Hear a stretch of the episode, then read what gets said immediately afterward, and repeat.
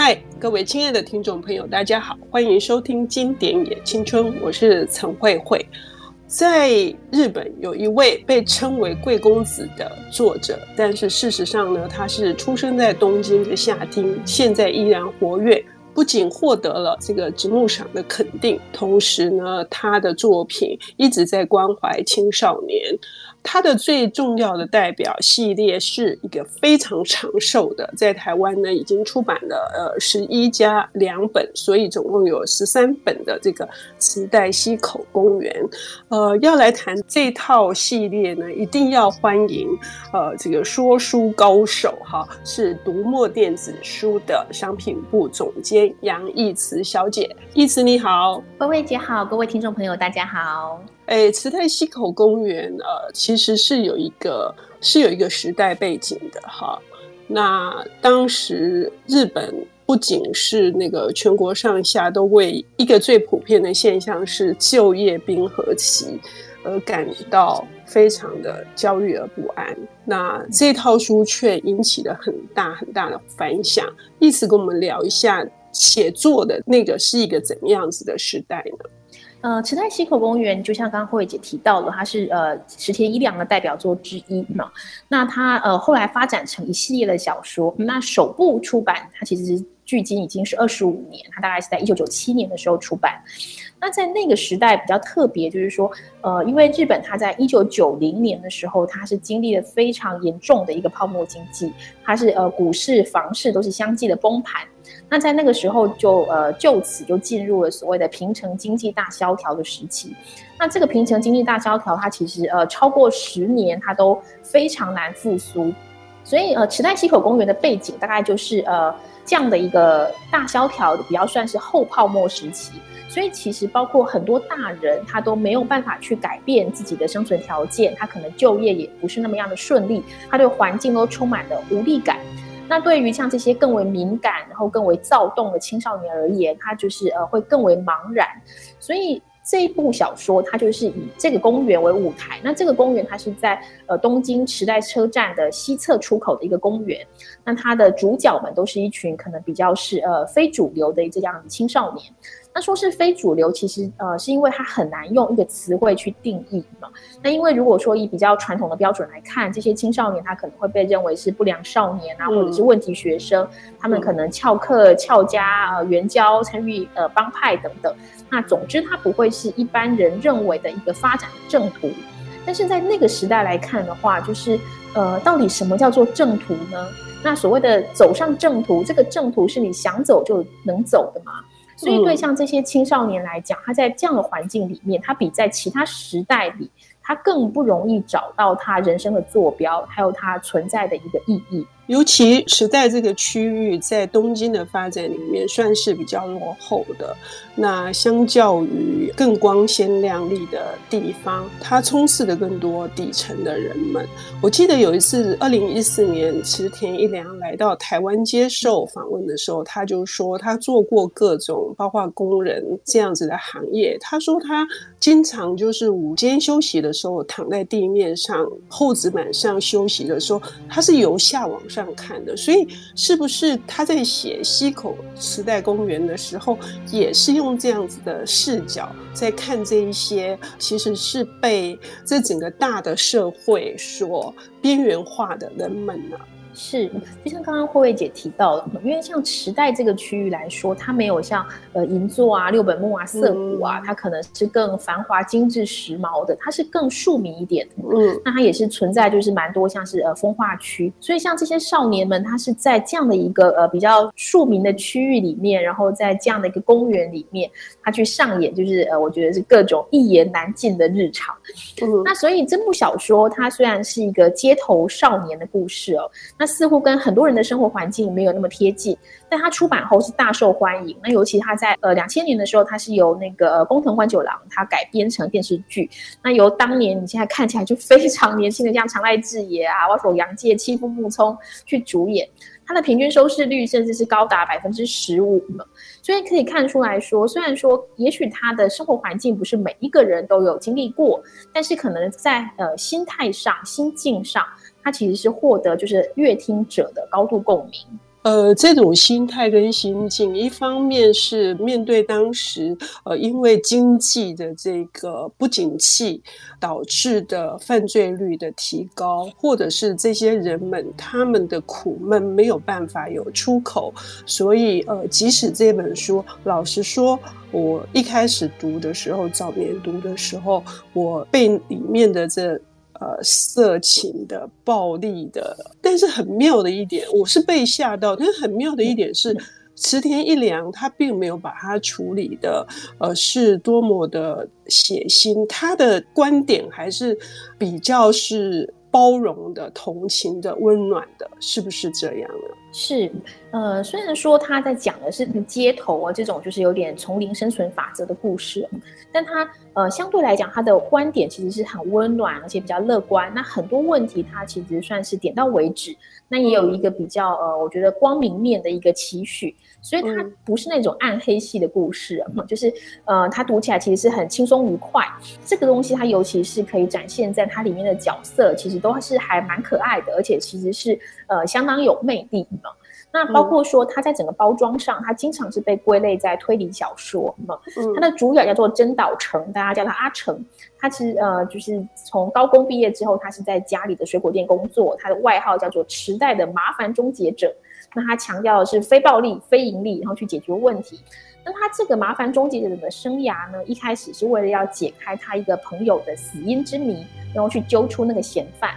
但是他随着这个呃首度案件的成功解决，就开始呃接到各种啊寻人啊抓人的委托，那他甚至是出入黑白两道来办案。但也因为他非常熟悉当地的人事物，但是他不属于任何一个呃少年的帮派组织，那更不属于警方。他的身份其实是更呃独立、更超然一点。那他自己就说，能控制我的只有池袋街头的声音而已。呃，从这一点的描写，我们也可以知道说，真岛成他自称是米虫，因为是靠着妈妈开的这个呃水果店，而且这个水果店很多呃日本的一些重要的大的区域、大型车站周边一定都会有，都是在诓骗这些 呃酒醉的客人哈，卖的很高价的这个水果。那尽管如此，他还是很认真的看店，然后很认。真的把，呃，好像在堆积木般的把他的水果摆得很漂亮哈。可他有一个很重要的一点，就是说这些小鬼在这里混的，不得不混的，然后无奈的，因为家庭环境或者是他们的受过创伤破碎的那一些小小的心灵。这他们所产生的一些人与人之间的纠纷，是所有大人不理会的，警方也不会排解的，所以他要扮演是这样的角色，所以他的这个这个地方是我认为是很迷人的，是。呃，一方面就是呃，这些事件本身啊，就是是我们平常比较不会看到的这些东西。那另外一方面也是，它有一些固定的角色去贯穿全系列，那这些角色都非常的有魅力。那包括说像他呃，少年帮派有一个叫居少年，他的那个首领安藤崇嘛，那还有像是有那个黑道组织有个冰糕组的那个呃成员猴子嘛，那这些角色本身就是不管是主角，那或者是每个案件里的当事人。他们几乎都没有来自所谓的幸福之家，嗯，他们经历的东西都非常的惊人，包括像是校园霸凌、家暴、性暴力，甚至像是乱伦、援交、卖淫、非法移工、毒瘾、知觉失调、不孕或是茧居族，就是一 一串念下来就觉得天哪，就是太惊人了。那每个人他们都各自扛着就是自己的呃沉重包袱在过日子。那但是好处的地方在于说，他们是在这个这样的环境里面，他们试图去发现自己的价值，然后去找到自己的认同。嗯，刚刚意思念的这一串的，就是呃，社会上给予这一些正在成长的青春期的孩子们，哈，到底是什么原因呢？石田一郎在这里面还过度的一个讯息说啊，资本主义真是厉害呀！他的这种讽刺的笔法，哈，那事实上更深度的细节是什么？我们要休息一下，等一下回来。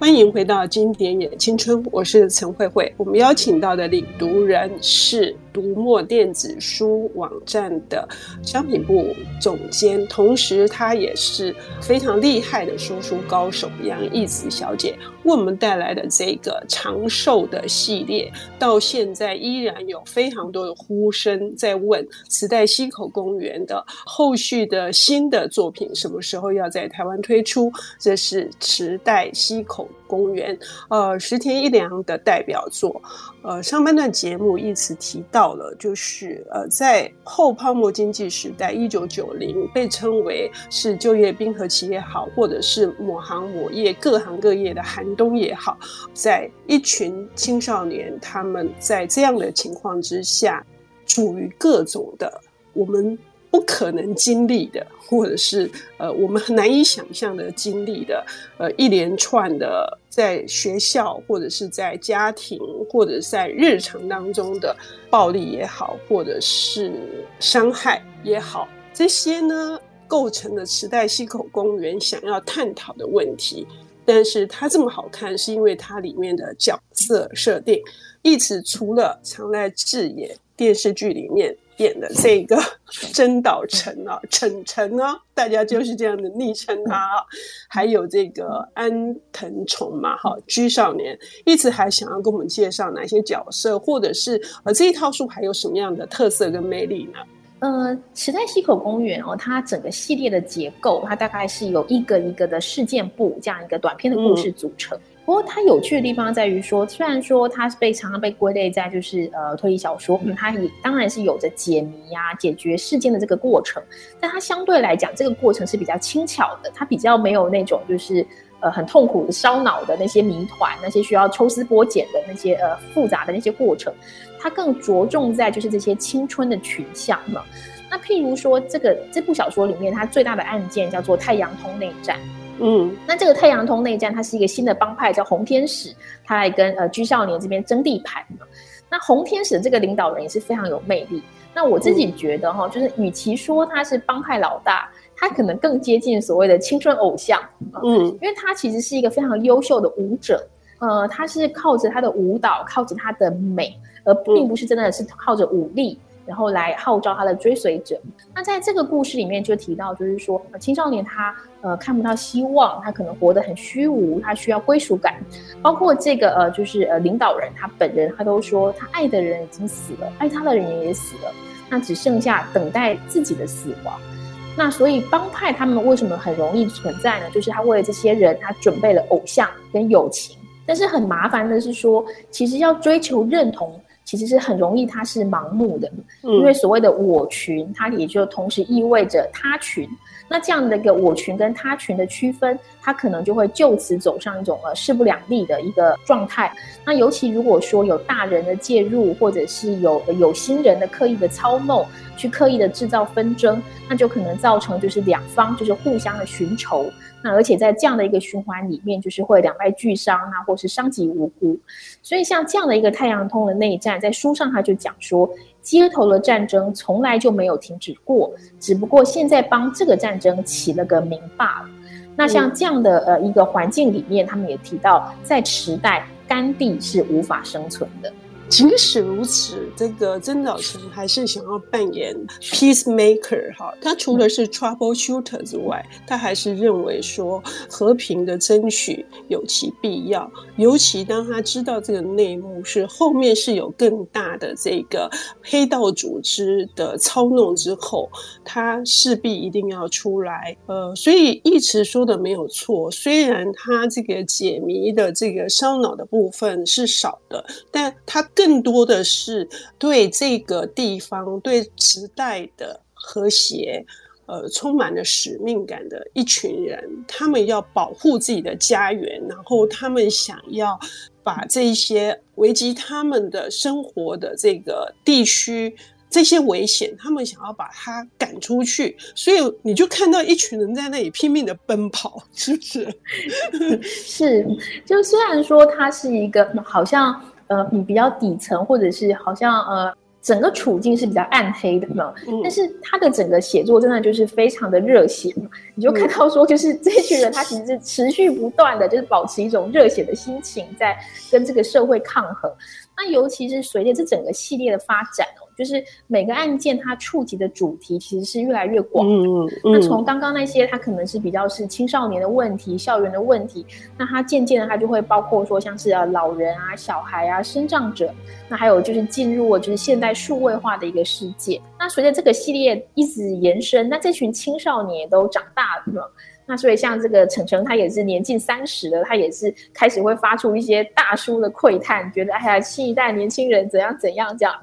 那他们所扶持跟关怀的对象，也从一开始他可能是身边的同侪，那渐渐的变成了是下一个世代的年轻人。那他们这些主角群就会以一种比较过来人之姿，那成为这些呃涉世未深的年轻人们的一些指引。呃，这一系列还有好看的地方，我认为像他的两本外传，一本呢是写呃另外一个妻夫木聪所演的这个斋藤富士嗯富士男猴子他的故事，还有一本是这个国王安藤崇的这个诞生哈。那我们就可以知道说，他每一个角色赋予他非常更加完整的一个样貌，几乎就是。池袋西口公园的这个和平维护者，或者是秩序维护者的这一些群像，然后是我们可能一般的台面上不会去关注的这一群人，是不是像这样子，也是一个让我们觉得热血而会继续去追下去的原因呢？